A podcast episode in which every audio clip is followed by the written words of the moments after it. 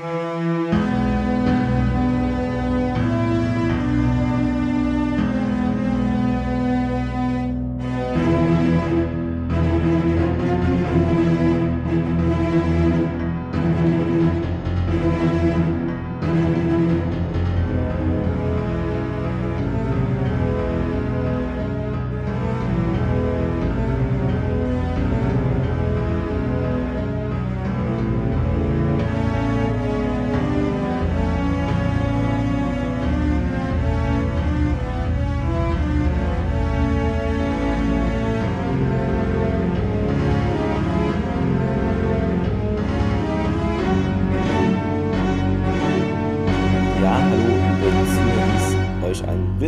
beim Stargate Podcast. Mit dabei, wie immer, Thomas. Hallo, Thomas.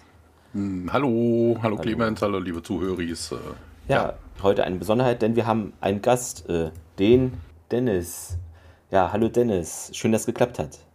Ja, moin, ihr beiden, moin Zuhörers. Zuerst mal die Frage, vielleicht, woher könnte man dich kennen? Woher kennst du Stargate? Wie hast du uns entdeckt? Äh, nur ein paar Worte vielleicht, wenn du magst. Ja, Stargate ähm, habe ich damals im Fernsehen geguckt und ähm, ja, wir kennen uns ähm, über Twitter beziehungsweise jetzt X und wir haben auch ähm, bei der letzten FatCon ähm, miteinander gesprochen. Genau, ja, also ähm, kennt man dich von Twitter, genau, Carolus8472. Genau. Richtig. Für alle, die es genau wissen wollen. Ja, wir haben. Wir haben nicht nur eine andere, wir haben auch eine andere Besonderheit. es ist Silvester. Genau, ne? Ich muss was überlegen, immer schön oder? live auf, ne? Ja, ja, immer schön. Müssen, Ja. müssen unseren Zuhörers nachher auch einen guten Rutsch, Rutsch wünschen. Das äh, dürfen wir auf keinen Fall vergessen. Das stimmt. Allerdings, ähm, wir haben Feedback erhalten auf Twitter von Antje Hofmann. Grüße gehen raus. Die hat was geschrieben, was jetzt nicht lädt. Ich hatte es extra geöffnet. Das ist irgendwie Firefox. Man bereitet was vor und dann ist es nicht mehr vorbereitet, wenn man draufklickt. Das war mal anders. Und zwar schrieb sie zur Folge Avenger 2.0 nicht nur beste Szene, als er Sam die Tür aufmacht mit einer falsch angezogenen Hose. Ja, die war auch sehr gut. Ansonsten eine sehr kurzweilige Folge, wo ich nicht so sehr auf die technischen Details achte, weil es in dieser meiner Meinung nach nicht wirklich drauf ankommt. Liebe Grüße. Und dann ging es aber noch weiter. ähm, aber nicht falsch verstehen, die technischen Details werden registriert, aber als Minuspunkt nur sekundär bewertet und erst ab der nächsten Folge wieder primär. Lazy Schreiben ist deren Geschäft voraus, be bezieht ja Stargate den Fortschritt im Kampf gegen die Gurult. Sonst feedbackmäßig habe ich jetzt nichts gesehen. Können wir gern zur heutigen Folge schreiten, die, wie heißt im Original, Thomas? Evolution, Part 1.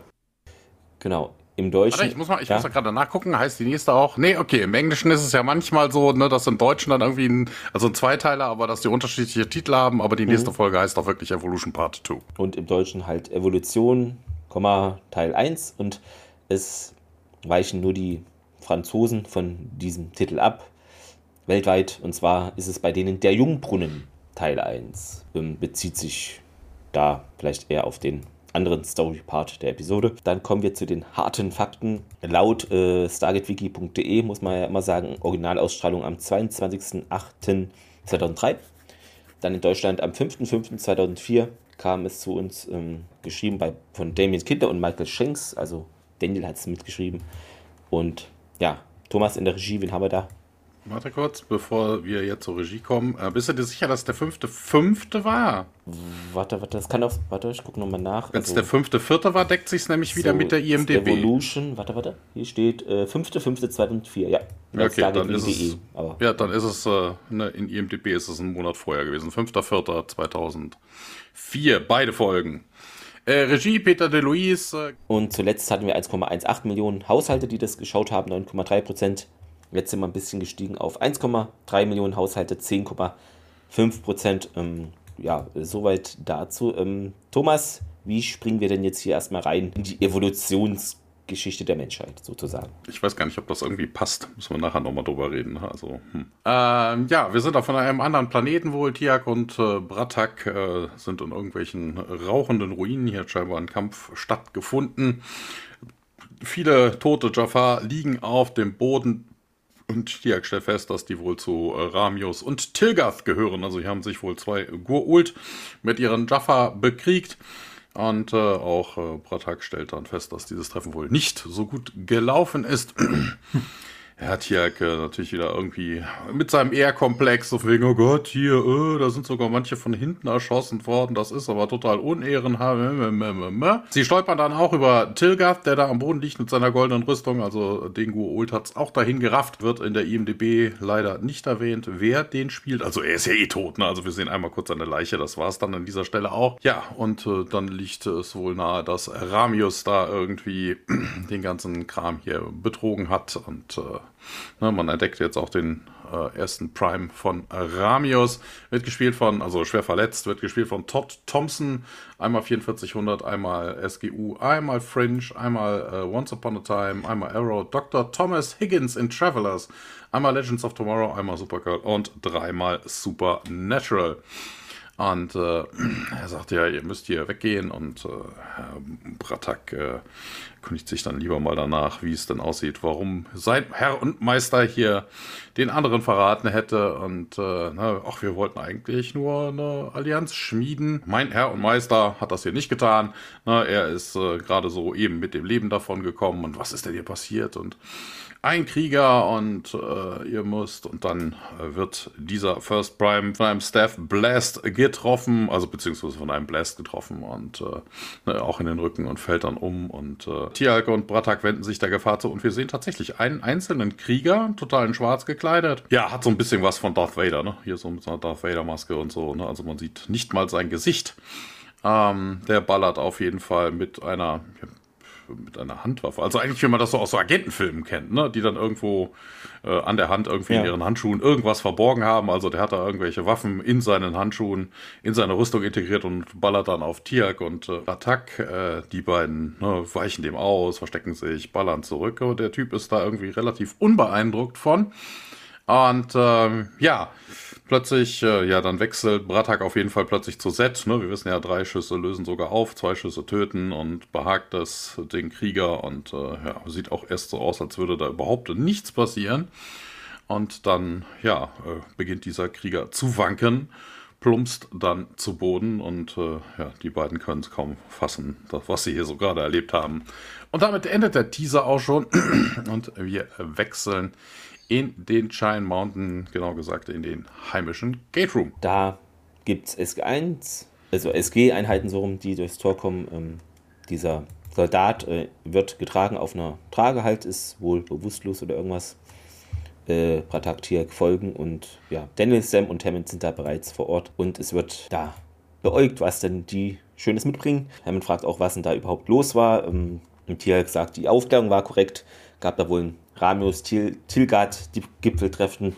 Aber als man da ankam, war Ramius schon geflohen und alle, sagt Pratak, wurden ermordet, die da zurückblieben, äh, inklusive eben Tilgard. Und Hammond fragt irgendwie so, was, von dem einen Krieger oder wie? Und Pratak hat da keinen Zweifel dran, so wie der kämpfte. Und Hammond fragt nach, ob es ein Aschrak ist, also so ein Attentäter hat man auch schon zweimal, dreimal. Ja, Tiak sagt auch, der hat gar nicht so gekämpft wie die normalen oder Standardkriege, wie man es so kennt. Ja, und äh, dennoch ist es ihm nicht gelungen, euch zu besiegen, meint Daniel. Und Tiak sagt, aber der hat schon sehr unserem Waffenfeuer standhalten können, sehr lange. Und Kader sagt auch, ja, irgendwie, die Rüstung von dem schützt den vielleicht irgendwie vor Energiewaffen. Und da hätte man es jetzt vielleicht, wenn das so ist, äh, mit einer total neuen Technologie zu tun. Daniel fragt nach, ob es vielleicht, also es war dann gar keine Falle von Ramius, um den Tilgat da loszuwerden. Und Pratak meint, dass eben Ramius und Jafar waren auch dezimiert, also ja, und sein Primus sagte, der Gebieter konnte da wohl nur knapp fliehen. Also sieht jetzt nicht nach einer Falle irgendwas aus. Äh, na, da hat da vielleicht wer das Bündnis verhindern wollen. Major, die Major Carter soll alles machen, was notwendig ist und ähm, sie sagt, sie möchte noch mal gerne Tests, äh, die Tests mit den Tok'ra machen, also dass die da hinzukommen. Und der Hammond findet, das ist doch eine gute Idee, denn man will ja da ganz viel über den neuen Krieger erfahren. Ja, und dann geht es ihm dabei weiter. Ich würde gerne noch mal kurz ähm, auf ein, zwei Punkte eingehen aus diesen Szenen. Na klar. Und zwar, ähm, als sie auf dem Planeten waren, ähm, sagte ähm, Bratak von wegen, ja, das ist wohl nicht gut gelaufen. Und da habe ich gedacht, wer hat den Dialog geschrieben? So, Lauter ja. tote Krieger, natürlich ist das nicht ja. gut gelaufen. Und was mir dann noch aufgefallen ist, als sie den ähm, besiegten Krieger da äh, ins in Torraum reingeschleppt haben, ähm, habe ich mal drauf geachtet, an seinem Handgelenk war noch die Waffe befestigt, mit der er gefeuert hat. Was ist, wenn, ähm, die wissen ja noch nichts über den, was, wenn der sich nur togestellt hat, um durch die Iris zu kommen und dort rumzuwüten? Das war ein sehr starkes Versäumnis, würde ich mal sagen. Aber ich glaube, das kennen wir ja allgemein. Ja, da sind sie immer ein bisschen unvorsichtig. Ne? In ein, zwei mhm. Folgen hat man mal was, auch wenn es um Viren geht, dass da irgendwie so die in den Anzügen da stehen, aber generell so Gate-Sicherheit mäßig sind wir da auf einem sehr niedrigen Niveau meistens, äh, wie hier auch haben. Sehr schön, ist mir gar nicht aufgefallen. Ja, ja gut, die Szene im Labor. Ähm, Carter ist da und äh, Jacob. Und ähm, sie beginnen ähm, den Krieger zu untersuchen und Carter äh, sagt, ähm, sein Anzug beeinflusst äh, den Tomographen, weil die versuchen ihn zu scannen, um zu gucken, was im Inneren ist. Dann müssen sie halt äh, den Krieger von seiner Rüstung befreien, meinte Jacob. Und ähm, ja, sie fangen am Kopf an und machen den Helm auf. Und das erste, was man sieht, ist Schleim. Sein ganzes Gesicht ist mit Schleim bedeckt. Und Carter meinte, er wäre in dem Anzug eingeschweißt worden. Und dann frage ich mich, hm, wie kommt sie denn darauf? Nur weil es mit Schleim bedeckt ist. Da hat Dennis völlig recht. Weil, also bitte, wenn der diese äh, da irgendwie drin reingeschweißt wäre, würde man das Ding überhaupt nicht aufbekommen. Na, also genau. dann wäre das ja, irgendwie so, so ja. One Piece oder irgendwie sowas, dann hätte man den da rausschneiden müssen oder so. Also. Ja, weil der den Helm mit so einem Spachtel aufgemacht. Jacob fügt noch hinzu, ähm, dass der Anzug ein atmungsaktiven Filtersystem hat und er dadurch atmen konnte. Sam nickt, als sie das Filtersystem von dem Mund entfernt. Kein schöner Anblick und äh, das sagen auch die Blicke, die sie beide aneinander zuwerfen. Dann kommt eigentlich schon die Szene im Besprechungsraum. Jacob steht da und hat einen X-Ray vom Kopf des Kriegers ist da an die Wand geworfen. Und äh, wir sehen auch einen Gould-Symbionten da drin. Und äh, Carter bestätigt das auch nochmal und sagt dann hier, ne, ist ein Gould, aber ne, das ist jetzt nicht so ungewöhnlich wie der Host selber. Und ähm, ja, er hätte wohl eine unglaublich merkwürdige Organstruktur. Und ähm, alles unproportional, ne? so von wegen, das Herz, die Lungen sind so richtig, richtig groß, um genug Blut in die, äh, wobei das ja eigentlich Quatsch ist, genug Blut und äh, Sauerstoff in die Muskeln zu kriegen. Und äh, ja, sieht so aus, als würde er hier genetically engineert werden, den, um den perfekten Athleten zu schaffen. Aber jetzt ohne irgendwie Rücksicht darauf zu nehmen, dass äh, diese Kreatur lange lebt. Und Tierk vermutet dann, ne, dass der Symbiont den Körper halt irgendwie länger am Leben hält. Ne? Also falls da irgendwas ist und auftaucht, was jetzt diesem... Ja, wir wissen es ja nicht, ob es jetzt irgendwie nur eine, eine fehlerhafte äh, Anatomie ist, ne? oder ob das wirklich jetzt irgendwie, wir machen da irgendwie Power, Power, Power, aber alles andere ist uns jetzt erstmal egal, ne? Ähm, ne? Dass man das deshalb macht. Also was denn da so genau hintersteckt, das äh, kriegen wir auch im Laufe der Folge nicht so ganz raus. Ja, ne, Daniel auch fest, ja, scheint also wirklich irgendwie erzeugt zu sein, dieser Körper. Und äh, ja, Jacob mischt sich ein und äh, ja, geht nochmal auf die Unvollkommenheiten äh, drauf ein und sagt dann auch hier, selbst ein Symbiont könnte sowas Unvollständiges hier jetzt nicht ewig in drei Tage am Leben erhalten. Na, wir untersuchen immer noch die genetischen Daten, sagt er, und äh, ja, ne, so von wegen, so wie wir das jetzt irgendwie gesehen haben, auch bei den Untersuchungen hat er jetzt irgendwie keine Verletzung von Energiewaffen oder irgendwie generell anderen Waffen. Ne, so eine Stabwaffe ist ja nominell ja eigentlich gar keine Energiewaffe, ne, das ist ja Feuer eigentlich. Ne, das explodiert, äh, ne, das wäre dann irgendwie kinetische Energie und Verbrennung und sowas. Und ähm, ja, äh, ja, ein Kater holt nochmal aus und äh, sagt dann auch, ja, hier von wegen der Anzug hier könnte haufenweise Energie absorbieren. Ja, wenn das wirklich so wäre, dann äh, könnte man dann auf das Vieh ballern, so oft wie man wollte, egal mit was und äh, nichts würde durchgehen. Äh, wobei sie ja hier nur erstmal von Energiewaffen reden. Wir kommen ja später noch darauf, ob normale Waffen oder so äh, da einen Einfluss hätten. Und äh, haben irgendwie so ein bisschen entsetzt. Ja, wir haben Tiak und Bratak das Vieh jetzt nicht getötet. Ne? Also hier ist schon wieder auf halb acht, keine Ahnung, vielleicht lebt das Vieh noch oder sowas. Ähm, Ja, sagt Carter, nee, das wäre wohl, dem wäre wohl nicht so, Tiak und äh, Bratak hatten einfach nur Glück. Ähm, dieser äh, Krieger ist einfach an, äh, ja, mehr oder weniger ja dann Altersschwäche geschrieben. Sie sagt, an, äh, er war am, äh, am Rande eines äh, Lungenversagens und also sagt Pulmonary Failure. Und Hammond sagte, er hatte einen Herzinfarkt. Das ist natürlich völliger Quatsch. Na, also Lungenversagen hat mit Herzinfarkt jetzt null zu tun. Aber im Deutschen sagt Carter auch, ähm, offenbar litt der wird schon an eine Herzschwäche. Also, hm bin. Ja, komisch, nee, ja. es geht aber. Es, ja, okay, dann ist es dann richtig übersetzt, ne? Also wie es eigentlich hätte sein sollen. Im Englischen macht es keinen Sinn.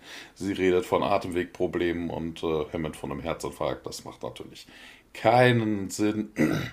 Und äh, ja, Carter nochmal, also ich aufmuntern, Tiak, ne? So wegen, tut mir leid, Tiak, hier, ne? Ihr habt es nicht geschafft. Ihr hattet einfach nur Glück.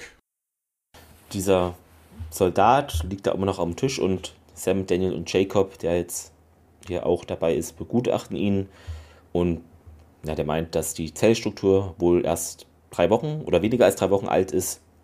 Organisch, aber stammt halt eindeutig aus einem Labor, stellt er fest. Und ja, Carter sagt nochmal, wir wissen ja schon lange, dass die Gurulta versuchen, den Wirt zu perfektionieren und der den Menschen irgendwie überlegen ist. Jacob stellt fest, dass der auf jeden Fall schon mal stärker als Menschen ist, aber bestimmt ist er den jetzt nicht überlegen. Ja, dann äh, sagt Daniel ja. Und die Gua'uld sind ja immer noch eitel, was ihr Aussehen betrifft. Jacob stellt da irgendwie eine Hypothese auf. Das ist offensichtlich eine neue Form eines einfachen Soldaten. Ähm, möglicherweise eine Reaktion auf den kürzlichen Jafar-Aufstand. Ja, das Wesen hat wohl nicht gelebt, sondern wurde gezüchtet.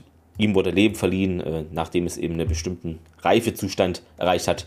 Also der neue Krieger ist ein Käse. Hier habt ihr das zuerst gehört.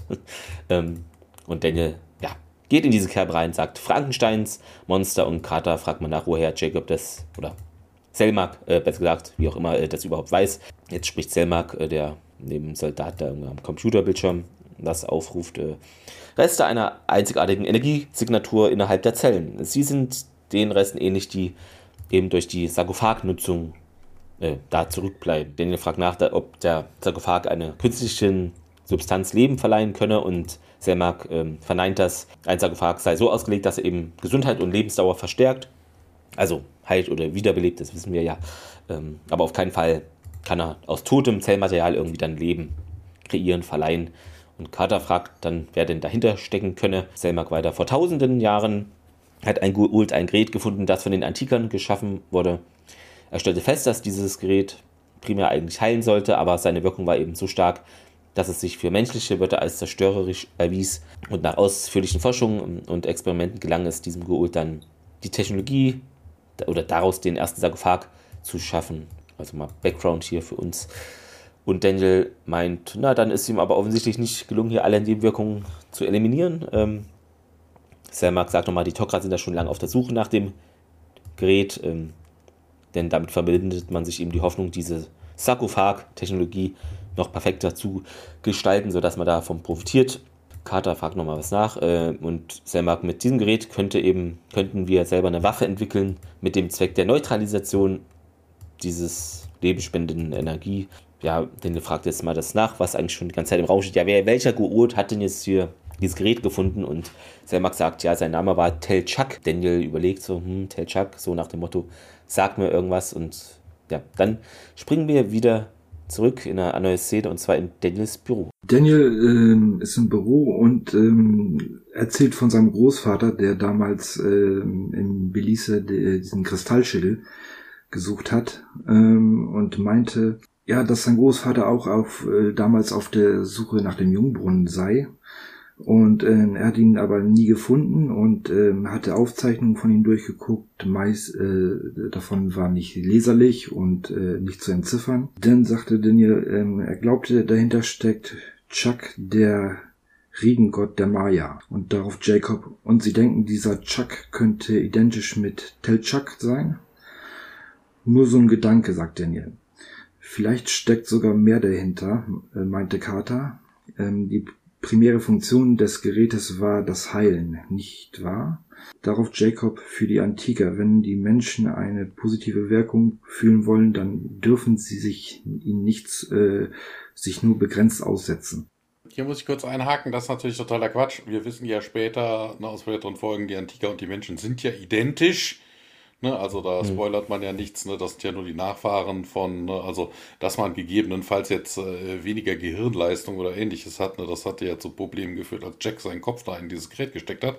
Ne, alles gut, aber ich glaube, genetisch sind die sich doch so dermaßen ähnlich, also wird dieses Gerät auch für die Antiker nicht unbedingt das gebracht haben, was man sich jetzt hier an der Stelle erhofft. Vermutlich war das irgendwie mehr so ein, so so ein Testgerät, ne, also man hat's so ein misslungener Prototyp vielleicht. Das könnte ja, ja, genau, so, so ein Prototyp, ja. genau, ja. Karte fragt, ähm, wenn das Gerät sich äh, an einer Wasserstelle verstecken würde, äh, könnte das den Mythos des äh, Jungbrunns äh, erklären. Und darauf, denn mein Großvater glaubte, äh, Chucks Tempel befände sich in Zentralamerika. Er hat Jahrzehnte, wie gesagt, danach gesucht, aber nie was gefunden. Er zeigt ihnen eine Seite auf einem aufgeschlagenen Buch, wo seine äh, Zeichnung abgebildet ist. Jacob sieht sich das Buch an und meinte, dass es ein äh, merkwürdigen äh, Dialekt der Goa'uld geschrieben ist. Das äh, fand ich auch sehr komisch. Es ist immer irgendwie ein äh, merkwürdiger Dialekt der Goa'uld. Als genau, ob, Daniel hätte äh, das auch entdecken müssen. Ja. Ja, klar. Äh, der, der äh, alle möglichen Geol-Dialekte da irgendwie schon gleich erkennt, aber dem fällt das nicht auf. Überrascht schaut Daniel Sam an und sie ist nicht minder beeindruckt. Ja, dann wechselt wieder die Szene in Hammonds Büro. Und in Hammonds Büro sind Daniel Carter und Jacob, natürlich mit dem General. Man feiert da jetzt keine Partys ohne ihn. Ja, ne, und dieser erkundigt sich auch direkt hier, wie sieht's denn aus, wo ist denn das Teil? Und ähm, ja, Ne, es ist hier. Ne? Also, wenn Zermak recht hat, ist äh, Telchaks Tempel. Wobei das ja eigentlich Quatsch ist. Ne? Also, wenn mein Großvater recht hat. Ne? Also nicht, wenn, wenn Selmak recht hat, Selmak wusste nicht, wo das Ding ist. Ne? Also von wegen, es, der Satz macht eigentlich auch wenig Sinn. Ähm, ja, ne, wäre wohl in äh, südlichen Honduras. Ähm, und äh, ja, haben dann auch so, ja, äh, sind wir denn sicher, dass das Ding dann auch da ist? Ja, sicher sein können wir uns jetzt hier an der Stelle nicht. Ähm, na, aber wir wissen auf jeden Fall, sagt, mischt sich dann Karte 1 auf wegen, wer denn jetzt äh, dafür verantwortlich ist, dass diese komischen Gould-Krieger da äh, na, auf der Pirsch sind. Und äh, Telchak fragt dann Hammond ein bisschen dümmlich und so, nee, nee. Und äh, Samak äh, erklärt es dann und sagt dann hier, na, also nachdem Telchak irgendwie die Sarkophage kreiert hatte, ist er wohl mit Anubis aneinander geraten, die beiden haben Krieg geführt. Und äh, ja, um diese ja, um diese uralte Antika-Device dann irgendwie in die Hände zu bekommen. Ja, das war sogar vor der Zeit, sagt Daniel, bevor Anubis aufgestiegen ist. Und ähm, ja, Anubis hätte Telchak halt äh, fertig gemacht. Und, äh, aber er hat nie diese Device gefunden. Ja, ne, so von wegen, sagt so von wegen, ja, hier, ne, ne, mit dem, was er sich jetzt durch, das, durch einen halben Aufstieg oder durch den Aufstieg an Wissen angeeignet hat. Wobei das ja auch Quark ist, das hat Daniel ja auch schon, ne, darüber sind wir auch schon gestolpert ne, dass Danny ja gesagt hat, ne, durch den Aufstieg wird man nicht allwissend und ähnliche Geschichten. Also eigentlich merkwürdig, wie er das denn da jetzt irgendwie raushaben sollte. Auf jeden Fall hätte Anubis halt durch seinen Aufstieg das Wissen erhalten um diese Device und musste sich gar nicht mehr auf diese Original Telchak-Geschichte äh, einlassen und die gar nicht mehr finden. Er konnte sich einfach ein neues bauen. Und äh, ja, also, ne, Hammond ist davon auch noch nicht so ganz überzeugt, ne? also alles irgendwie immer nur Vermutungen und so. Und Daniel bestätigt das auch Selmak äh, zurzeit gleich. Und äh, na, aber wäre halt eine gute Vermutung. Und ähm, ja, Carter mischt sich dann auch nochmal ein und sagte, ja, gute Nachrichten. Ja, diese äh, Device wäre wohl immer noch auf der Erde. Darum ging es ja die ganze Zeit, ne? Ancient ne? Southern Honduras. Und äh, wenn wir diese Technologie untersuchen, würden, bestätigt dann auch Selmark. Ähm, na, das wäre wohl eine super Möglichkeit, um hier eine Waffe gegen diese Krieger zu, äh, zu erschaffen. Na, also vermutlich dann irgendwie so von wegen den Prozess, der die Zellen belebt, dann irgendwie umkehren, negieren oder sowas, ne? damit sie dann zerfallen. Ja, Carter ist natürlich auch hellauf begeistert, weil man mit diesem Gerät natürlich auch, wenn man denn dann die negativen Side-Effects wegmachen könnte, ne? wir wissen, wie er der äh, wie sich der Sarkophag auf menschlich, Menschen auswirkt. Ne? Und dieses Gerät soll dann noch viel, viel stärker sein. Man könnte damit ja auch gegebenenfalls heilen. Und Hammond sagt dann, ja klar, hier Dr. Jackson machen sich auf den Weg. Nehmen Sie Dr. Lee mit, den kennen wir ja auch schon. Und entlässt die äh, Truppe und wir wechseln dann jetzt auch nach Honduras. um äh, diesen lebensspendenden Effekt umzukehren bei den Kriegern. Das würde ja für alle Beteiligten, die das einsetzen, ja auch äh, schädlich sein, oder nicht? Nee, kommt ja darauf an, wie das benutzt. Ne? Also von wegen, wenn es wirklich nur um diesen Effekt geht, dass dieses tote Gewebe lebendig wird, den, den Effekt könntest du gegebenenfalls, diese Energiesignatur, die, von dem Selmak berichtet hat, wenn man die irgendwie da rauskriegen könnte, ne, da, dann wäre ja schon gelungen. Weil das ist ja nicht dieselbe, die in normale menschlichen Gewebe drin ist. Ne? Dann, dann hättest du recht. Außerdem, wer weiß, wie man das Ding ja auch einsetzt. Ne? Also sagt ja keiner, dass wir hier irgendwie, keine Ahnung was, eine Strahlung haben oder einen Laserstrahl oder keine Ahnung, du musst das Ding irgendwie auf den, den Typen berühren. Wir wissen ja überhaupt noch nicht, wie das Gerät denn überhaupt funktioniert. Ne? Das sehen wir ja erst später.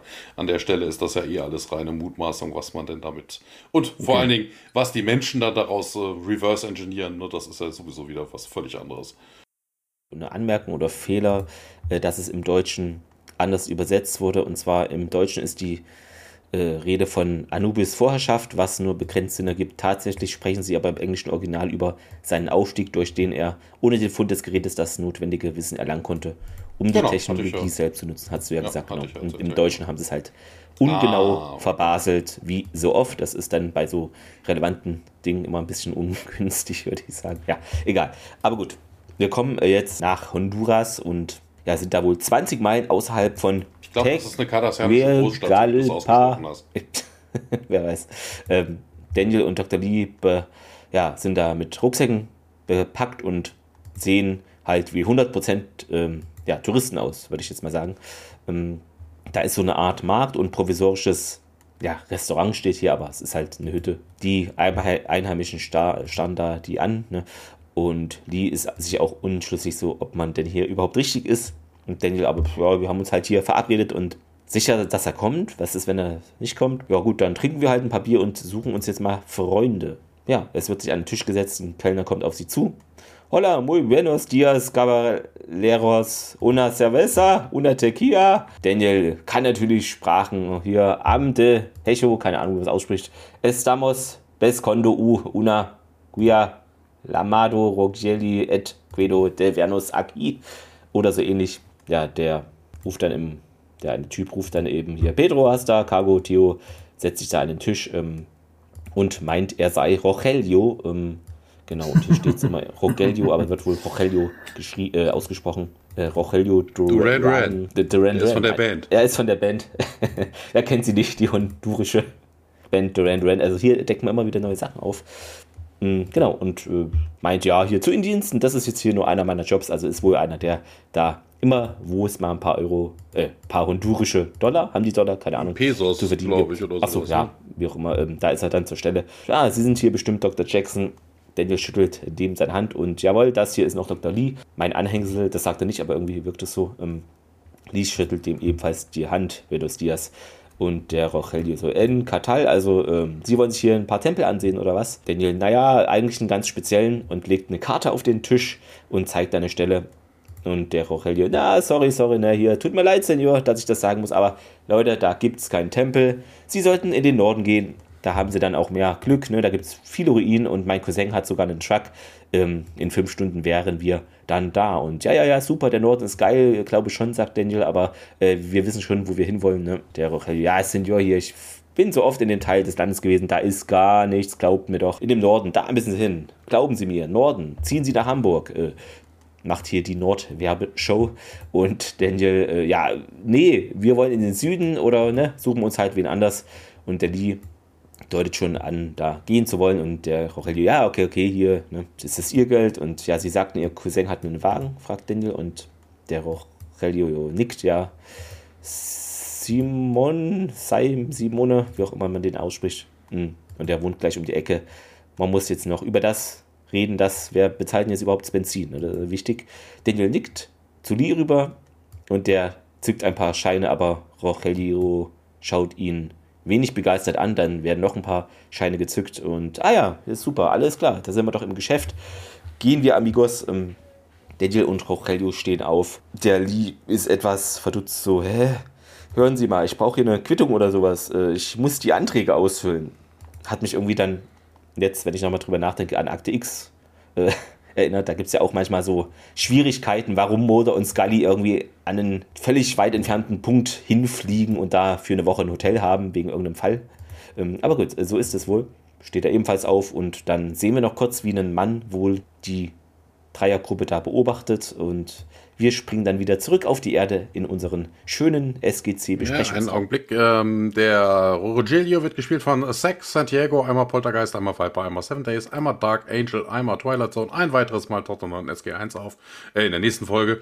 Einmal Smallville, einmal 4400, einmal Flash Gordon, einmal Eureka. Corporal Rivers, ein SGU, spielt er zweimal The, The Hundred, zweimal Akte X als Mr. Green, einmal Traveler, hat insgesamt sogar 162 Auftritte, ja, aber wirklich viel, ja. viel, viel Kleinkram Kram, viel auch, was mir überhaupt nichts sagte. Ja. Dann springen wir zur nächsten Szene im Besprechungsraum und ähm, Bratak ähm, steht dort, ähm, sagt, wenn Anubis wirklich dahinter steckt, dann verfolgt er eine Strategie, schwächere Goult ähm, anzugreifen und äh, ihre Ressourcen zu übernehmen, um so eine äh, Chance äh, gegen die Schlacht der System, gegen die Systemloch zu haben. Denn sagt Hammond, wie viele von diesen schwächeren Go'uls hat er denn schon angegriffen? Mindestens drei. Diese neue Kriege sind, sind vernichtend. Und da frage ich mich, ähm, woher Bratak das weiß. Aber egal.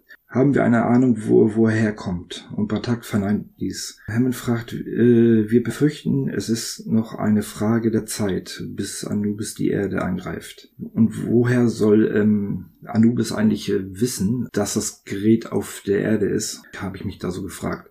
Weil der hat ja, als er damals gegen Telchak ähm, Krieg geführt hat, hat er das Gerät ja nie gefunden, das Device.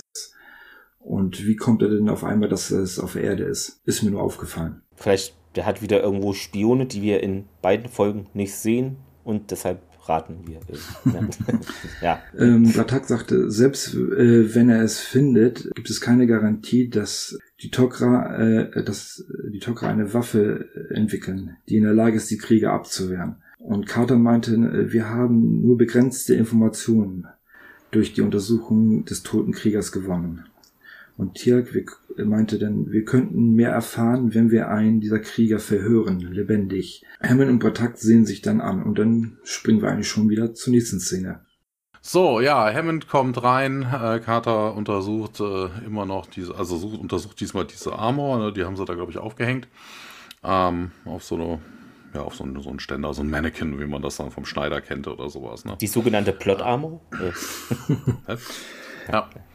Und äh, Hemd erkundigt sich dann bei ihr, was denn da jetzt Sache ist. Und äh, ja, hier Armor Piercing könnte dem, ne, also selbst diese Rüstung könnte selbst Armor Piercing Rounds widerstehen. Energy haben sie ja schon ausprobiert. Ja, ne, das Zeug ist wohl irgendwie, also die, dieses Unterzeug, also beziehungsweise ist ja nicht die ganze Rüstung. Das ist mehr so, ne, du hast einen Brustpanzer und darunter ist noch irgendwie ein Kettenhemd, was über den Bauch geht. Und das wäre wohl aus einem äh, sowas ähnliches, äh, Fiber-mäßig, also hier Carbon. Und äh, ja, sie hat ein bisschen Ähnlichkeit zu Kevlar. Und äh, ja, was kleines, dünnes, scharfes könnte das Ganze wohl durchdringen. Ne, wie wäre es denn hier zum Beispiel mit einem Trinium-Dart? Den hält sie natürlich dann auch direkt in der Hand. Und äh, nimmt dann auch die Dartpistole raus und äh, feuert dann den Pfeil auf die, äh, auf die Rüstung ab. Und das bleibt dann auch da drin hängen. Also im Bauchbereich. Wenn sie das auf diesen Brustpanzer geschossen hätte, wäre vermutlich auch äh, nicht wirklich viel passiert. Im Korridor unterhalten sich dann Carter und O'Neill, die da durchgehen. Und ähm, ja, ne, Carter erzählt dann so von wegen, ja, hier Ne, laut Bratak, ne, hier wieder, keine Ahnung, wie Bratak darauf kommt, laut Bratak auf jeden Fall äh, würde ihm äh, Ramius jetzt vermutlich eins der nächsten Ziele sein, ne, wenn er immer noch am Leben ist. Wir haben auf jeden Fall äh, einige Verbindungen dahin, wäre wohl kein Problem, da irgendwie durchzukommen.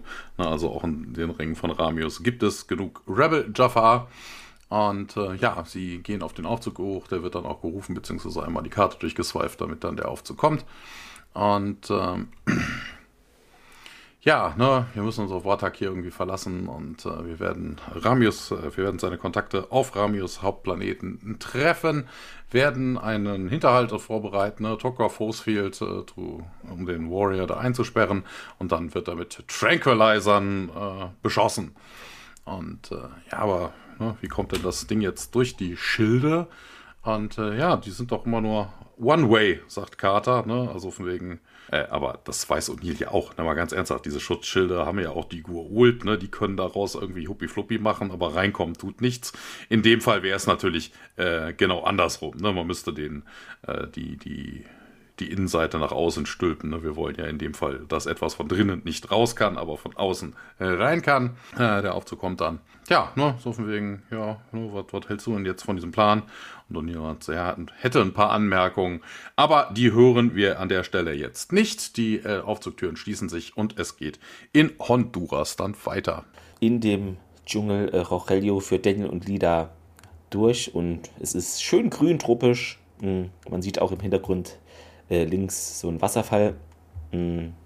Genau, also der führt die da an und ähm, die guckt lieber auf die Karte mh, und meint auch, ja, das müsste jetzt eigentlich der korrekte Ort hier sein, äh, aber und der Daniel hat so ein Tuch auf dem Kopf, ja, meint aber, ja, guckt auf den Kompass, das ergibt hier irgendwie keinen Sinn.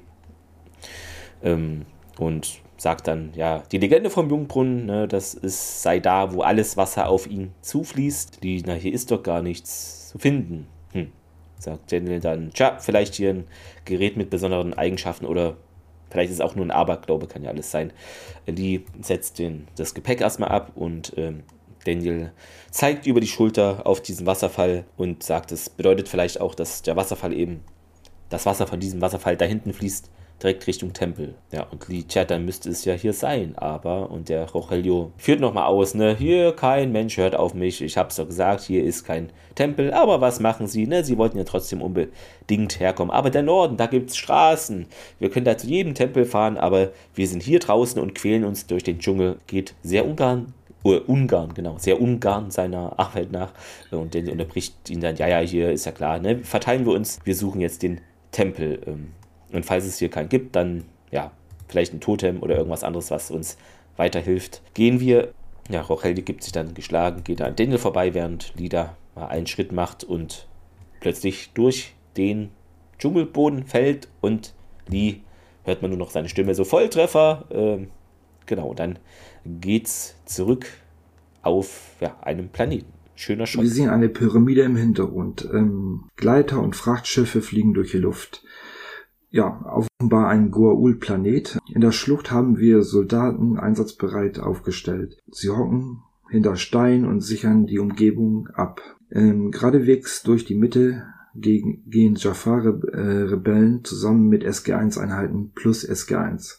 Denn ist da ein ähm, Jafar, der, der heißt Adal, glaube ich. Ich glaube, das hier ist der, die beste Stelle für den Hinterhalt. Dieser Pfad führt direkt zur Pyramide von Ramios. Ich werde jetzt gehen und dafür sorgen, dass eure spätere Flucht unentdeckt bleibt. Batak bedankt sich bei ihm mit einem Handschlag, den typischen Jafar-Handschlag mit den ähm, Unterarmen Hand äh, festhalten. Der Adal bedankt sich bei Master Batak und äh, sagt, es ist eine Ehre, mit ihnen zu dienen. Genau, an der Stelle ganz kurz, bevor der sich jetzt vom Acker macht. Äh, Adal wird gespielt von Craig Erickson, einmal Mission Erde, einmal Dead Zone, einmal Supernatural, einmal Lucifer, einmal Once Upon a Time, einmal Man in the High Castle, elfmal im Project Blue Book. Ich habe mir jetzt aber leider nicht aufgeschrieben, welche Rolle. Hat aber auch insgesamt nur 24 Rollen gehabt. Äh, also eher was Unbekannteres und äh, ja, Sorry. Äh, Batak bedankt sich äh, auch nochmal bei äh, ähm, Adal, bevor der verschwindet. Dann ergreift O'Neill das Wort und sagt, ähm, okay Carter, das Übliche. Sam macht sich an die Arbeit. Reynolds übernehmen den äh, Flankenschutz von beiden Seiten der Lichtung. Ja, eine typische Falle, würde ich so sagen. Reynolds sagt, jawohl, Sir. O'Neill äh, sagt, möglichst überall C4-Geschütze aufstellen. Wobei, äh, da habe ich mich gefragt, von wegen C4-Geschütze. Ist ja eigentlich ein Sprengstoff ja, genau. mit C4, dachte ich auch. Ja. Aber gut, vielleicht ist es eine bestimmte Geschützart oder es ist im Deutschen wieder komisch übersetzt. Es, was, es ist im Deutschen komisch übersetzt. Ring the okay. Perimeter with C4 and Claymores, also mit, äh, mit Plastiksprengstoff und Minen.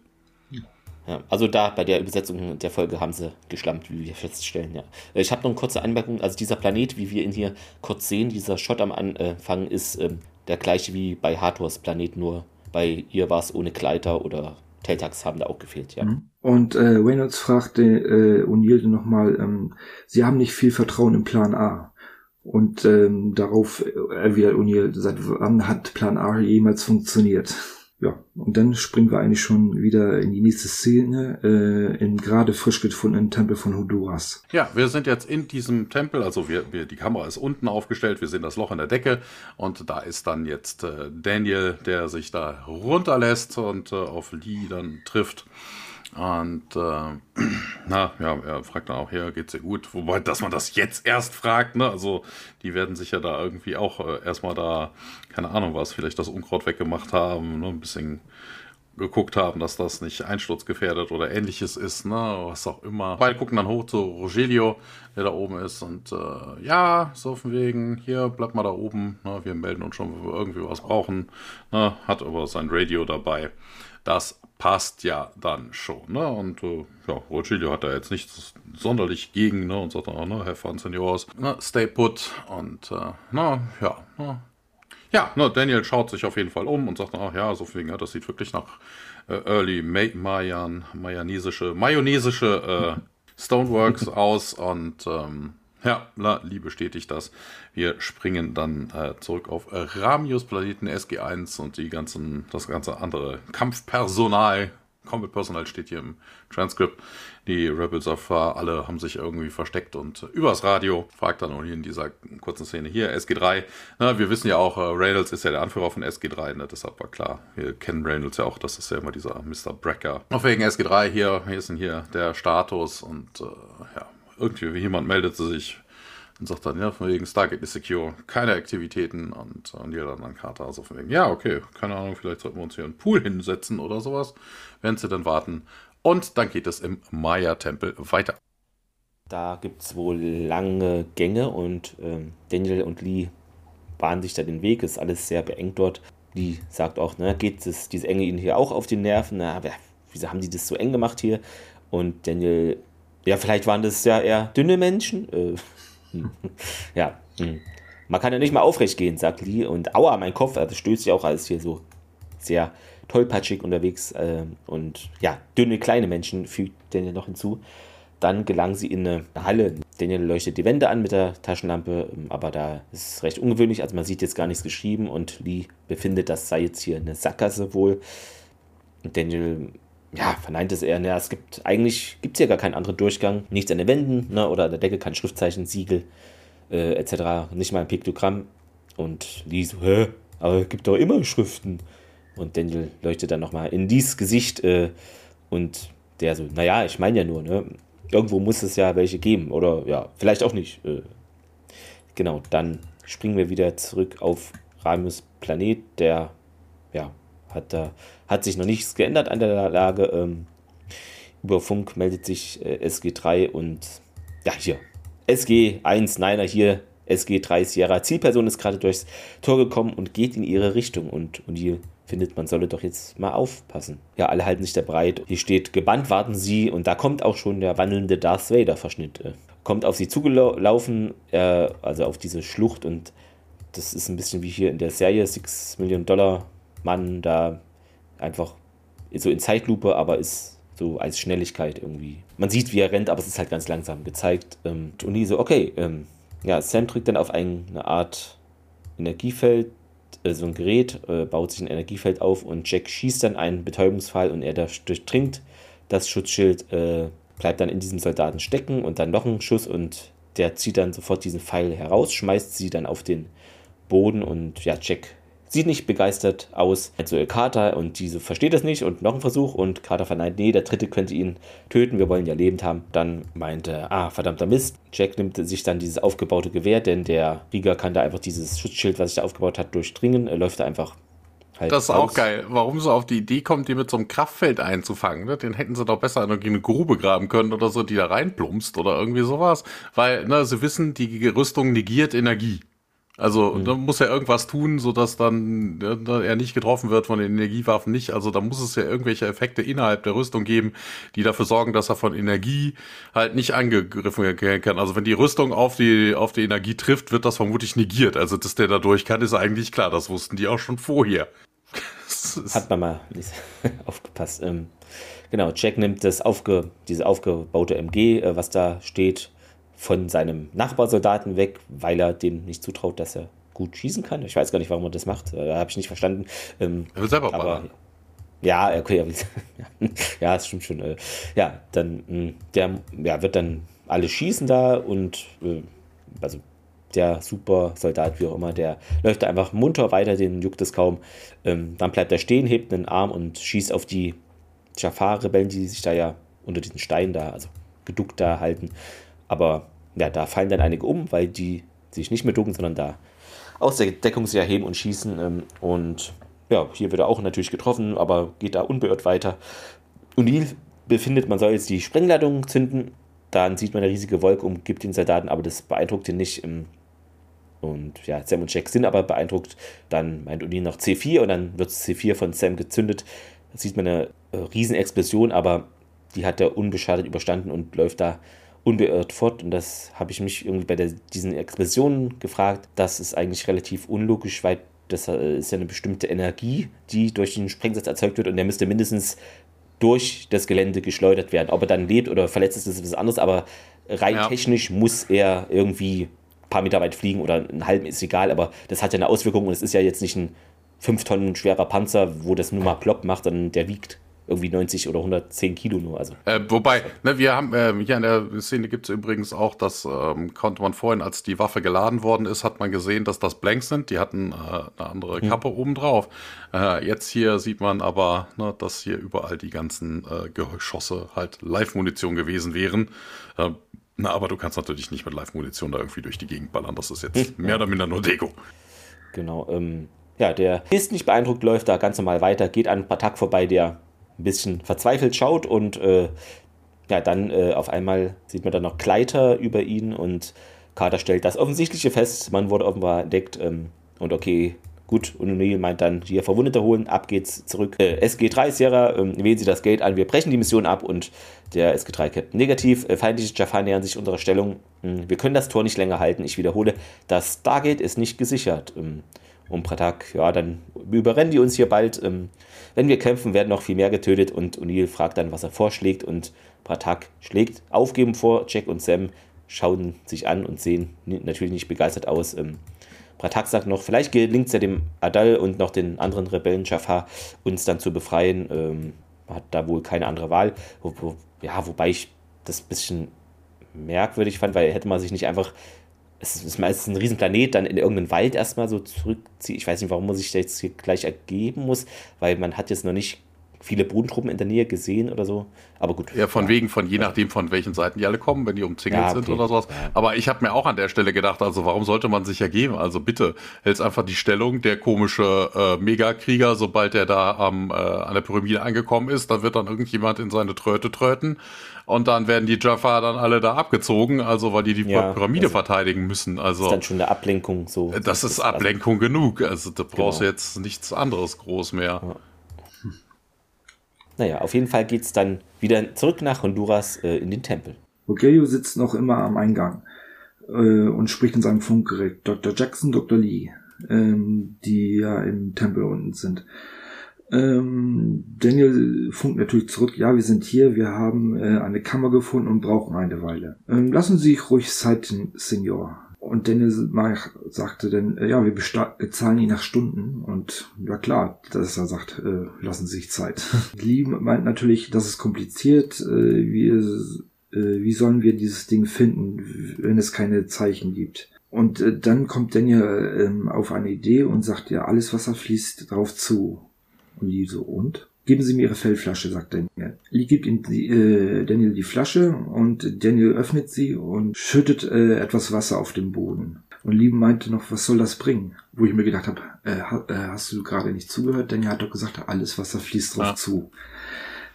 Das hat er Klaustrophobie und beschäftigt sich noch mit diesen Enggängen. Wahrscheinlich. Ja, und die beiden äh, verfolgen das Wasser ähm, bis zu einem gewissen Punkt, wie es so die äh, Rillen, der, die Fugen langläuft und in einem Loch versickert. Daniel äh, kniet sich äh, hin und horcht und äh, sagt, da unten ist irgendetwas. Und Lee natürlich voll beeindruckt, oh, sie sind gut. Wo ich äh, dann denke, oh, da, darauf hätte ein Fünftklässler kommen können. Ja, und dann springen wir schon eigentlich wieder zur nächsten Szene auf äh, dem Planeten von Ramius in die Zelle. SG1 und die anderen äh, Soldaten wurden ähm, eingesperrt. Wie geht es Ihnen? Äh, fragt O'Neill. Carter sagt, noch ein, äh, noch ist sein Zustand stabil, aber wir müssen ihn bald wegbringen. Und Reynolds meinte, ja, mir geht es gut. Dann kommt Ramius, der sehr ähm, redegewandte Ramius, äh, in die Zelle rein und sagt, Jafar. Das ist natürlich äh, O'Neills Auftritt für äh, seine berühmten Reden mit den Goa'uld. Ich mach das schon. An dieser Stelle sag, kurz, ja? äh, Sean Whale, Ramius wird gespielt von Sean Whale, hat nur 19 Rollen, davon ist aber nichts Bekanntes dabei. Ja, O'Neill dreht sich also zu äh, den anderen in der Zelle und sagt, ich mach das schon. Er dreht sich wieder zu ihm äh, und sagt, sei gegrüßt. Versucht dabei den ähm, Spock-Gruß aus Star Trek zu machen, was er natürlich nicht so irgendwie hinkriegt. Tja, ähm, ich weiß, wonach es hier aussieht, sagte er. Deshalb halte ich es für wichtig, dass äh, wir alle im Missverständnis sofort aufklären. Wir sind nicht äh, deinetwegen hier. Reinunds verzieht leicht äh, sein Mund. Ehrenwort. Es dreht sich äh, zu den anderen um. Habe ich recht? Sie nicken und, und jetzt verzieht er tatkräftigen Unterstützung sein Gesicht. Tatsache ist, dass es hier, äh, das ist das Komische daran, wir sind äh, wegen einem anderen hier und den suchen wir und nicht dich. Und das ist die Ironie. Jack grinst ihn an, aber Ranimus verzieht keine Miene und Jacks Grinsen verschwindet. Na schön. Da draußen gibt es diesen Typen, Monstertyp. So ein Typ in schwarzen Anzug, ist euch überhaupt nicht freundlich gesinnt. Noch immer antwortet Ramius nicht. Tja, ebenfalls den wollen wir haben und nicht dich. Also wenn du uns laufen lässt, dann gibt's kein Geld und wir retten ein andermal die Welt. Das gefällt dir nicht, oder? Ramius äh, dreht sich um und ruft Jafar Kre.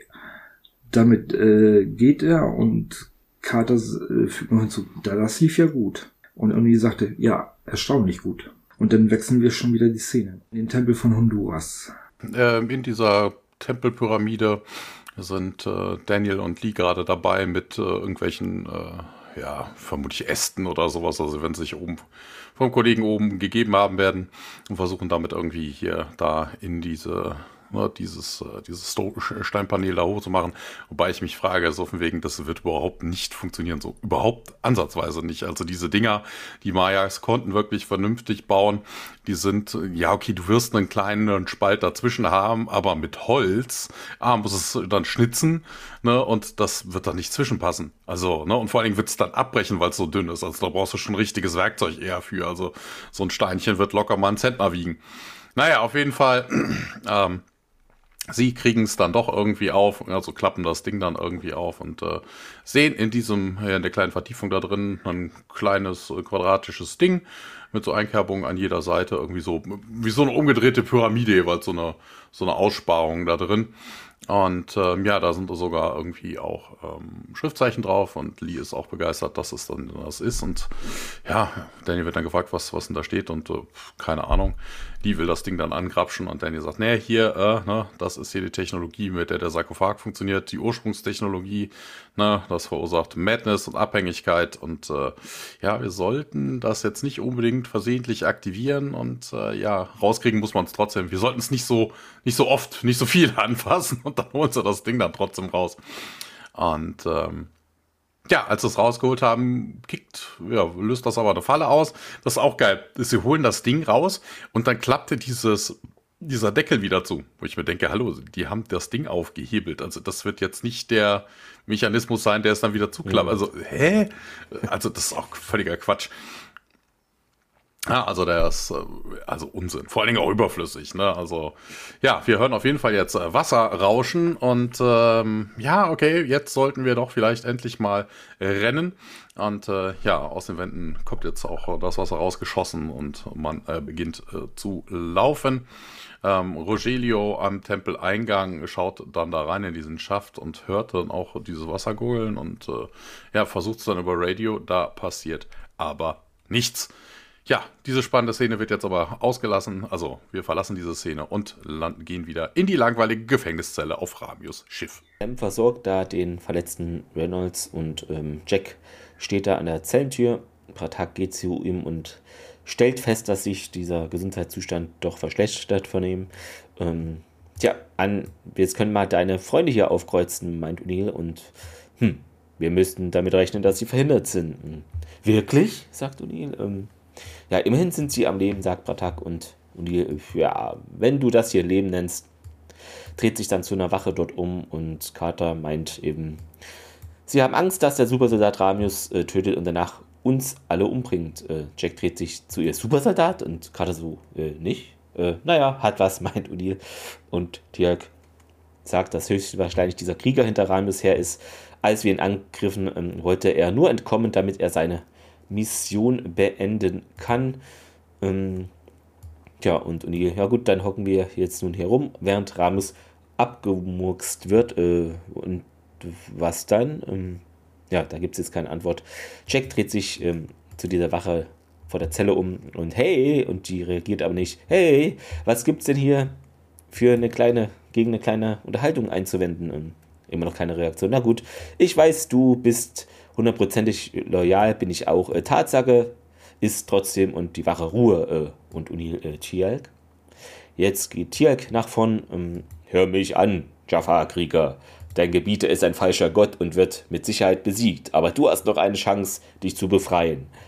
Ähm, auf den reagiert er jetzt nicht so wortkarg, denn er antwortet in einem Satz oder mehreren sogar: Ja, deine Worte sind für mich ohne Bedeutung. Ich weiß, wer ihr seid. Der Scheuwat, äh, und Bratak, O'Neill von den Tauri. Jack zieht dann eine Augenbraue hoch. Ähm, Attentäter, die glauben, sie können meinen Gebieter töten. In dem Moment hören wir so Schüsse, wahrscheinlich von der Oberfläche ähm, und O'Neill. Tja, wenn wir die Attentäter sind, wer ist dann das? Hm? Äh, zeigt nach oben und ja, ähm, wir wechseln dann wieder die Szene im hondurischen Tempel. Da ist das Wasser mittlerweile bis zum Eingang vorgedrungen und da gibt es immer noch keine Zeichen von Daniel und Lee. Der Rogelio über Funk hier, Dr. Jackson, Dr. Lee, können Sie mich hören? Äh, schreit dann auch in den Eingang, da kann mich hier wer hören. Da gibt es keine Antwort, sondern nur Wasser. Dann hört das Beben auf und die Wasseroberfläche ist erstmal still. Der Rogelio schließt die Augen und dann kommt plötzlich Daniel aus dem Wasser. Also man sieht auch ein bisschen so diese Luftbläschen da hochsteigen, äh, Blubberbläschen. Ähm, er hält das Gerät da in der einen Hand und Rogelio nimmt es ihm ab, während er versucht, sich da aus diesem Loch zu ziehen. Und Rogelio hilft ihm und Lee taucht dann später auch auf. Und Rogelio fragt nach dem Werten befinden, alles super. Ich dachte, sie wären tot. Was ist denn passiert, Senior? Und Daniel sagt, man geriet in eine Art Falle. Ähm, ja, okay, jetzt weiß ich, warum hier die Passagen so eng waren, sagt Lee. Hm, sie sollten verhindern, dass Menschen hier lebend rauskommen. Weil sie ja auch reinkommen. Also Wasser ist quasi genauso effektiv wie eine rollende Steinkugel. Ach so, ja, genau. die hat noch gefehlt. Ähm, Rogelio kniet sich dann hin und begutachtet eben dieses Gerät, was sie da gefunden haben. Sie sind gut, sagt Daniel. Und was ist denn das hier überhaupt? fragt er. Äh, plötzlich stehen dann Daniel und Lee langsam auf und heben ihre Hände und starren praktisch über Rochelios Schulter und der Rochelio so, hey, ich will es gar nicht klauen, Senior.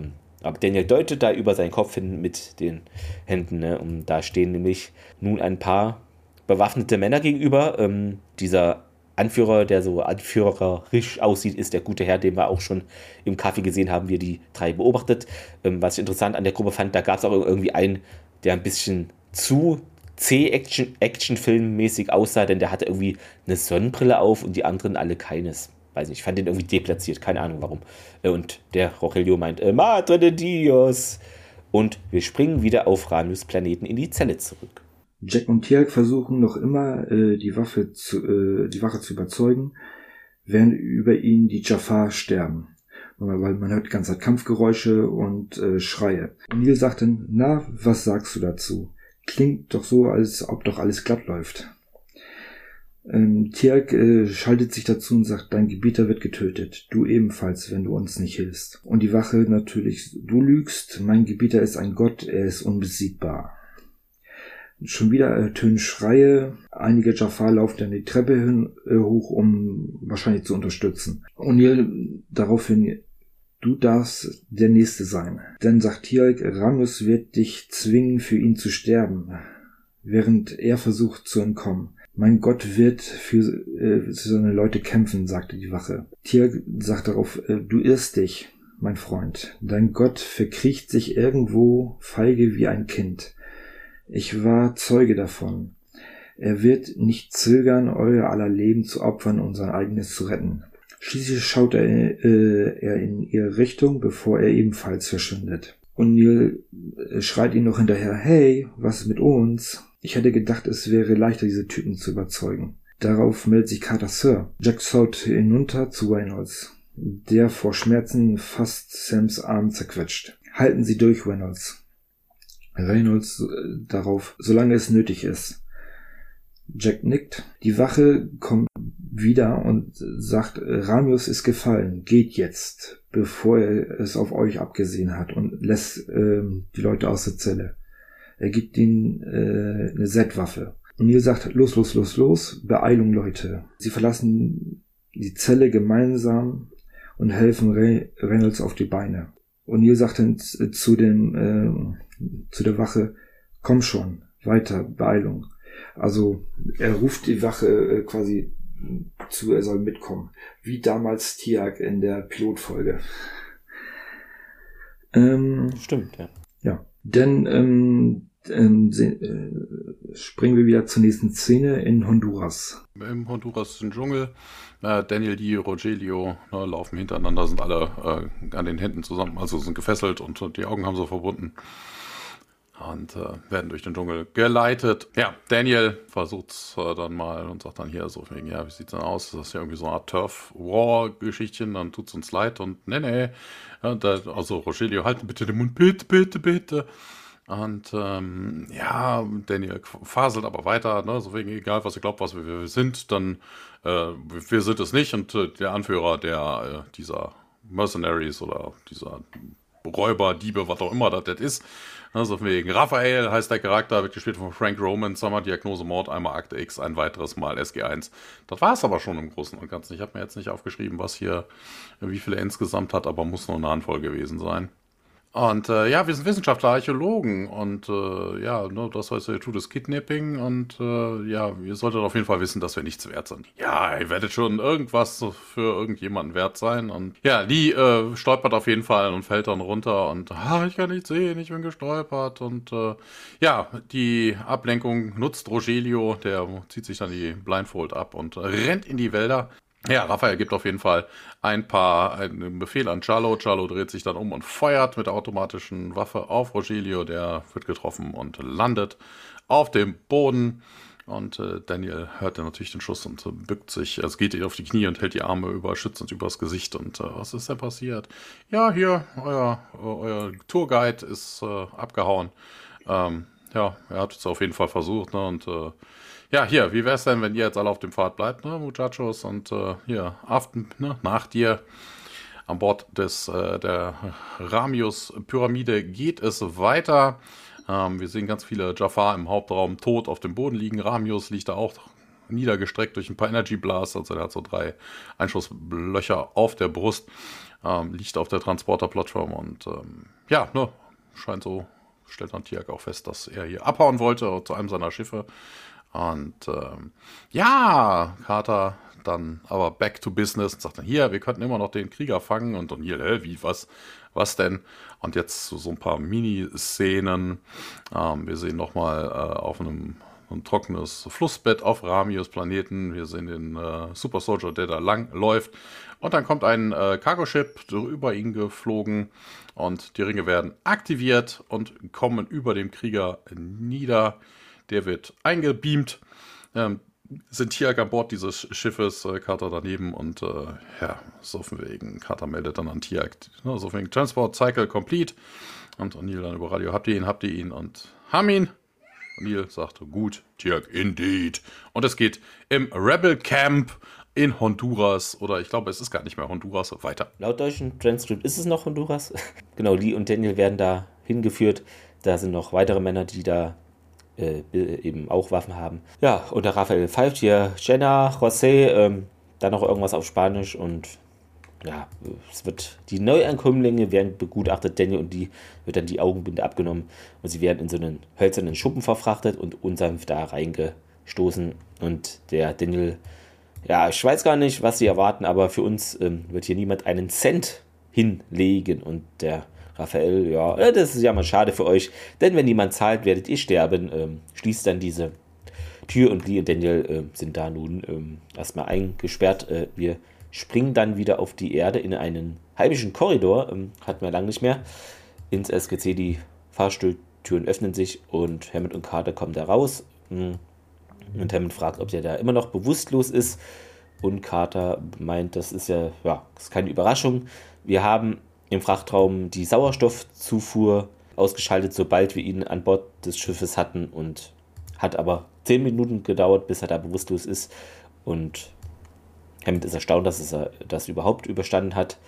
In dem Moment äh, in Hammonds Büro, da klingelt dann das Telefon und er hat gekämpft wie ein Löwe, Sir, sagt Carter nach. Ähm, Hammond äh, nimmt ab und hat was verstanden und legt wieder auf und sagt, der Gefangene sei nun aufgewacht. Und dann springen wir auch schon in die Isolationszelle im Stargate Center. Der Soldat wurde mit äh, Metallschienen äh, um sein Torso, Arme, Beine und Hals an die Wand festgeschnallt.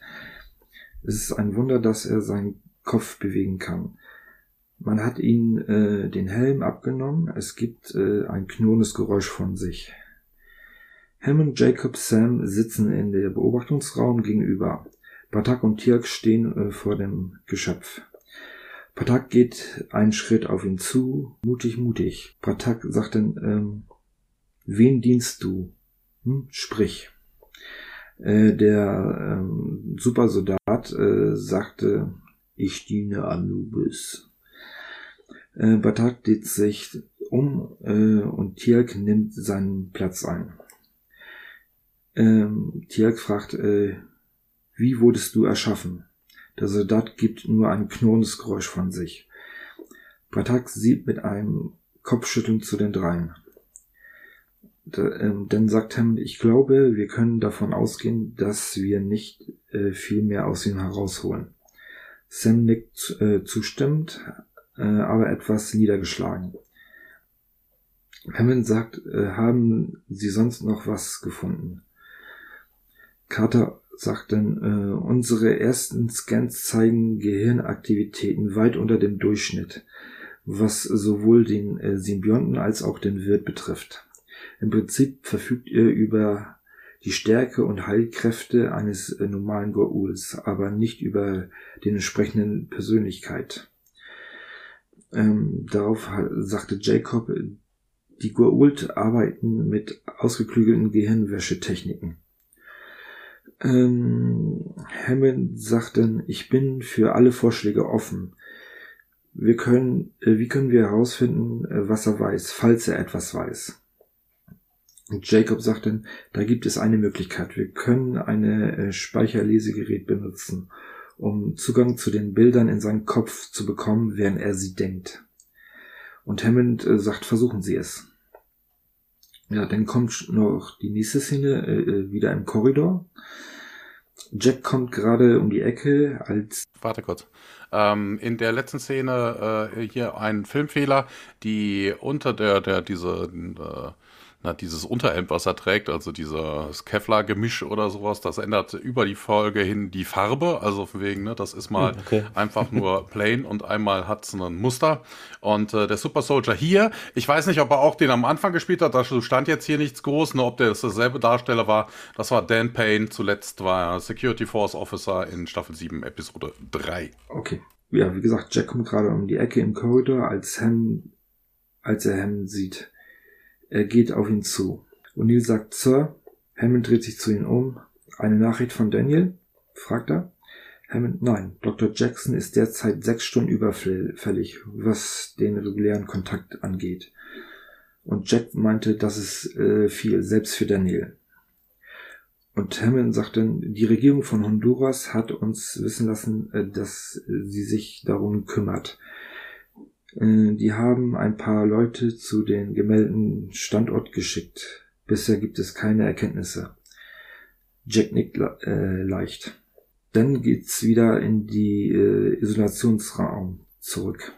Jacob ist drin mit, äh, hat ein paar Gerätschaften dabei. Tiak, Carter, Hammond und Bratak schauen von oben zu. Und ähm, na, ja, Herr Jacob sagt ja, wenn seine Gehirnströme, wobei das hätte man ja durchaus rausfinden können im Vorfeld, einen EEG machen oder ähnliches, ne, wenn seine Gehirnströme hier kompatibel mit diesem Gerät sind, sollten wir holographisch sehen, was er denn denkt. Und äh, dann wird dieses Gerät an dem an der Stirn des Super Soldiers angebracht. Und die erkundigt sich dann, hier, was ist denn dein, dein Ursprungsplanet? Und ja, Jacob macht den holographischen Device an und das zeigt ein Starfield. Und, äh, uh, das ist wohl äh, der, der Himmel über seinem Planeten, sagt Carter. Und, äh, sagt Jacob, Carter kennt davon aber keinerlei äh, Sternkonstellation. Das könnte ja überall sein. Und äh, Jacob meinte, die, die, äh, die Tokra hätten auf jeden Fall Technologie, die könnten das dann rausfinden. Also von wegen, er hat uns auf jeden Fall gerade seine Heimatwelt verraten. Wir wechseln nach dieser kurzen Szene wieder ins Rebellencamp. Raphael kommt da raus und äh, ja, nur streckt sich erstmal, als er aus der Hütte kommt, ne, als hätte er gerade irgendwie ge geschlafen. Und äh, ja, befiehlt seinen Männern, get ready. Und äh, ja, er geht dann rüber zu äh, Daniel und Lee, hat ein bisschen Wasser dabei und ähm, setzt sich dann auf ein kleines Stühlchen, was man ihm dann mit reingibt. Und so, ja, ich weiß, das ist nicht viel, ne, bietet denen das an. So alles, was wir können. Und ähm, Daniel wird dann die, äh, die Plastik, die Plastikcups abgeschnitten mit einem Messerchen.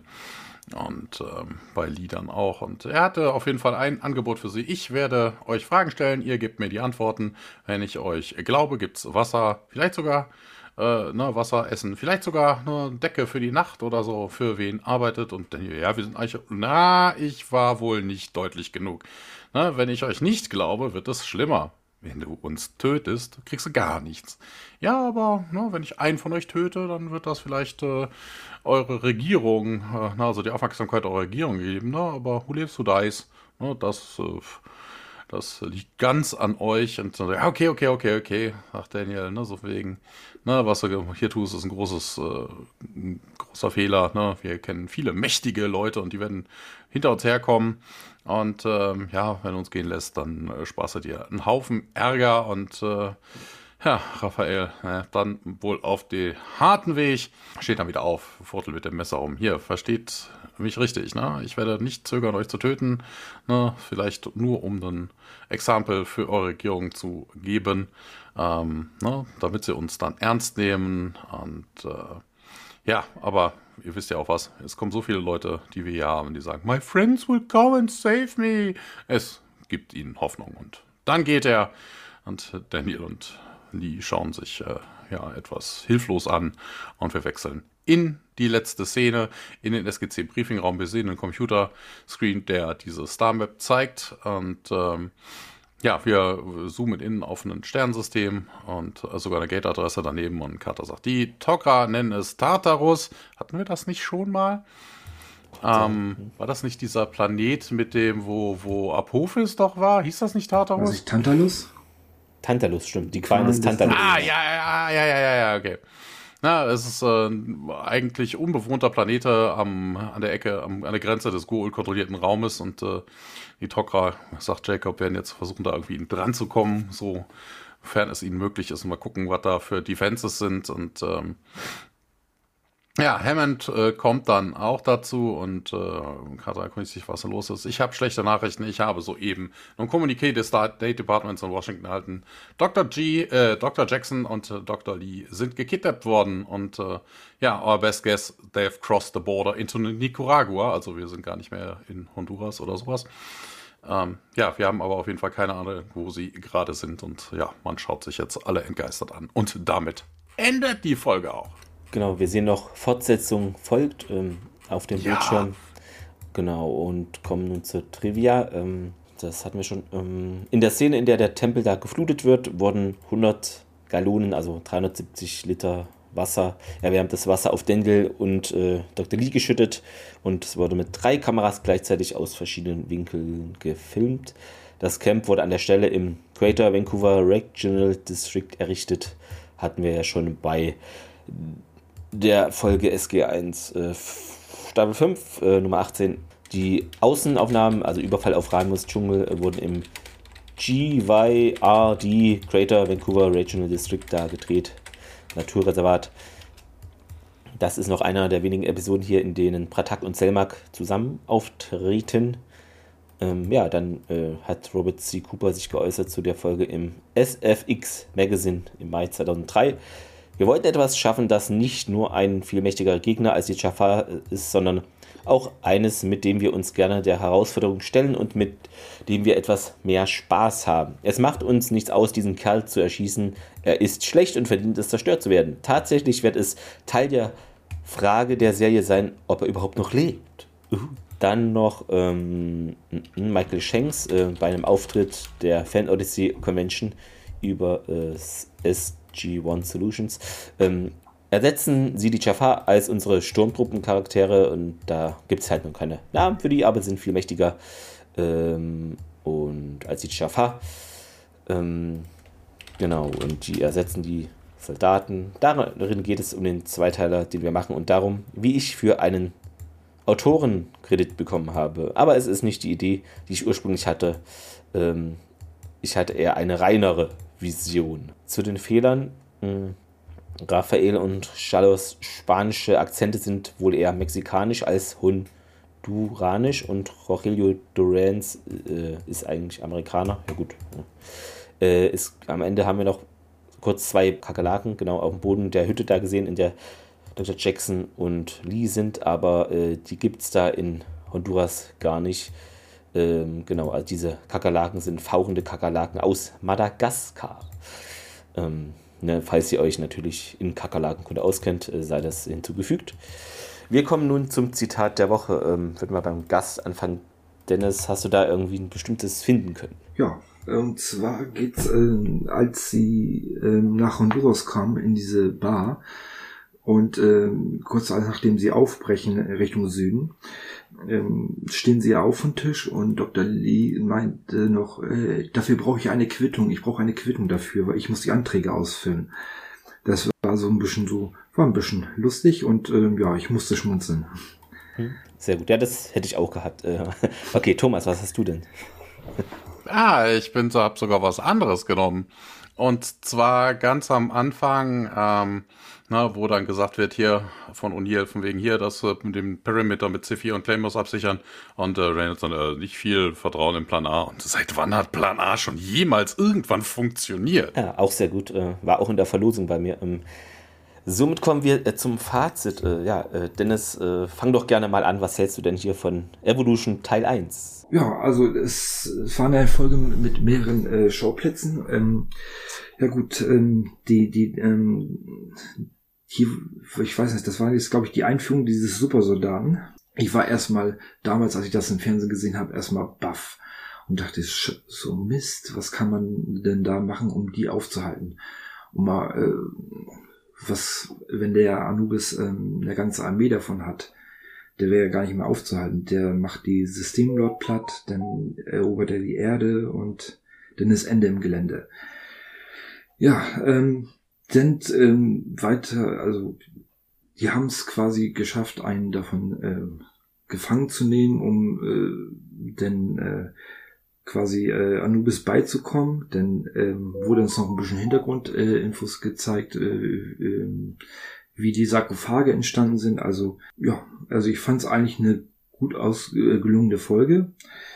Ähm, es ähm, gab ein paar Schwächen. Es war, wurde ein bisschen auf Krampf versucht, ein bisschen äh, Comedy reinzubringen mit den Lee, äh, der bei Daniel war in Honduras und man hat schon, schon gemerkt, er war so, er war eigentlich nur dafür da, um äh, ähm, ich sag mal, äh, das fragende Publikum wiederzugeben. Um, hä, was ist denn jetzt passiert und wie kommt das? Und äh, ja, er wirkte ein bisschen dümmlich in der Folge. Aber ich war gut unterhalten und ähm, mir hat die Folge doch durchaus gefallen. Hm. Also würdest du Daumen nach oben geben, entnehme ich der Einschätzung. Ähm, ja, ein Daumen nach oben, der vielleicht ein bisschen wackelt. Ah, sehr gut. Ähm, ja gut, dann äh, Thomas, mach gern weiter. Jo, ja, den Super Soldier, der wird uns ja noch ein bisschen länger ähm, ein bisschen länger verfolgen. Das ist auf jeden Fall mal ein Monster of the Week, also nicht mehr ein Monster of the Week, das ist ja das Monster der Season oder sowas. Also auch Dinge, die durchaus Auswirkungen haben, davon bin ich ja eher ein Fan. Also das wird uns noch verfolgen. Also das ist schon mal ein Pluspunkt. Ja, okay, diese Wald- und Wiesengeschichte, hm, weiß ich nicht. Also die B-Handlung ne, mit dem, mit dem honduraschen Dschungel, das ist irgendwie, ich weiß nicht, ne? Also ja, okay. Ähm, ich finde die Gegner, die Bösewichte jetzt auch nicht sonderlich irgendwie. Die kommen nicht so wirklich rüber, die wirken nicht. Ne, also das ist mehr so, ja, okay, ne, so Klischee-Type, ähm, hm, na ja, okay, wenn die nicht zahlen, dann werdet ihr halt umgebracht, bla bla bla bla bla. Also das ist jetzt nicht irgendwie, also das, da, da kommt diese, diese Gefahr, diese Bedrohung nicht so rüber. Also irgendwie, weiß ich nicht. Ähm, ja, okay, die suchen dieses Gerät, ja, okay, ja, hm. das, darum geht's ja dann erst in der nächsten Folge wieder. Ja, keine Ahnung, ich denke mal, das müsste man eher beurteilen am Ende der nächsten Folge, wie dann dieser Doppelteiler ist. Ähm, ja, ich hätte für den Moment erstmal gesagt, eher so, ja, solider Daumen in die Mitte. Also das war jetzt nicht sonderlich hervorragend. Das war jetzt nicht besonders schlecht. Viele Fehler, wir haben ja auch jetzt nicht so viele Fehler gehabt innerhalb der Folge. Ähm, also pff, gutes Mittelmaß. Ist ausbaufähig, aber wir werden ja nächste Woche dann über die nächste Folge reden, also über den zweiten Teil des Zweiteilers. Clemens, was sagen Sie denn? Übernehmen Sie. Ja, also mir hat es auch äh, gefallen. Ähm, ich fand es interessant, dass man hier dieses 6 Millionen Dollar Man äh, Sache übernommen hat mit diesen, wenn der schnell läuft, dass es dann so langsam aussieht. Das fand ich irgendwie witzig. Ist ja doch eher selten, dass man sowas benutzt. Äh, also ja, ist schon ein mächtiges Kerlchen. Ähm, natürlich, ich hatte schon erwähnt, ich fand es ein bisschen merkwürdig, dass wenn da alles explodiert unter ihm, dass er da nicht weggesteuert wird. Wie gesagt, der kann da ja noch heile sein und alles nur, das sind halt bestimmte Kräfte, die wirken und der wiegt halt, keine Ahnung, 90 oder 100 Kilo und nicht ein paar Tonnen, so dass es dem trotzdem irgendwo hinflattert. Der kann ja dann noch super gesund sein und weiterlaufen, aber das fand ich irgendwie ein bisschen merkwürdig, warum man da nicht dran gedacht hat. Äh, ähm, Vielleicht hat er Gravitationsschuhe. ja, okay, wer weiß, ja, na gut, das wissen wir nicht, aber mh, hm, eigentlich das, ja. Ähm, ansonsten, ja, gut, Honduras, ähm, die Gegner sind halt schon ein bisschen, das stimmt, äh, so klischee-mäßig, aber war mal schön so ein bisschen Indiana Jones, Lara Croft mäßig äh, ja, angehaucht, würde ich mal sagen. Das war ein schönes Setting da im Dschungel. Die A-Handlung hat mir aber auch natürlich mehr zugesagt, weil das mit dem Supersoldaten mal jetzt wirklich ähm, unserem Team Probleme bereitet und mal was äh, anderes ist, nicht nur Jafar oder so, mal was äh, völlig Neues. Ähm, da bin ich auch gespannt, wie es weitergeht in Teil 2 ähm, und würde auch mal sagen, Daumen nach oben, aber ja, zuckt vielleicht ein bisschen eher quer, aber noch nach oben. Bin gespannt, ob es gut abschließen können in Teil 2. Ja, das könnt ihr dann auch im neuen Jahr verfolgen. Ähm, genau, bewertet uns gerne. Wer uns finanziell unterstützen will, kann das über den Kofi-Link gerne machen. Könnt gerne was schreiben zur Folge. Wie fandet ihr denn? Ähm, was ist eure Meinung? Positiv, negativ, Lieblingsfolge? Äh, einfach über Social Media Threads gibt es ja jetzt auch, sind wir natürlich auch am Start, die 37. Social Media Plattform. Da, ähm, ja, also ihr könnt es ja einfach irgendwo hinschreiben oder per E-Mail, das haben wir auch noch. Ähm, und ansonsten euch natürlich einen guten Rutsch gewünscht ins Jahr 2024, in dem ihr uns dann wieder zuhört, hoffentlich. Genau, guten, guten Rutsch, Rutsch, auch von mir. Ja, schön, dass es geklappt hat, Dennis. Und ja. du bist ja dann auch in der nächsten Folge dabei. Überraschung. Yeah. genau. Ja, super. Das war doch ein äh, schöner Jahresabschluss in diesem Sinne. Mach's gut. Tschüss. Tschüss. Bis dann. Tech. Ciao.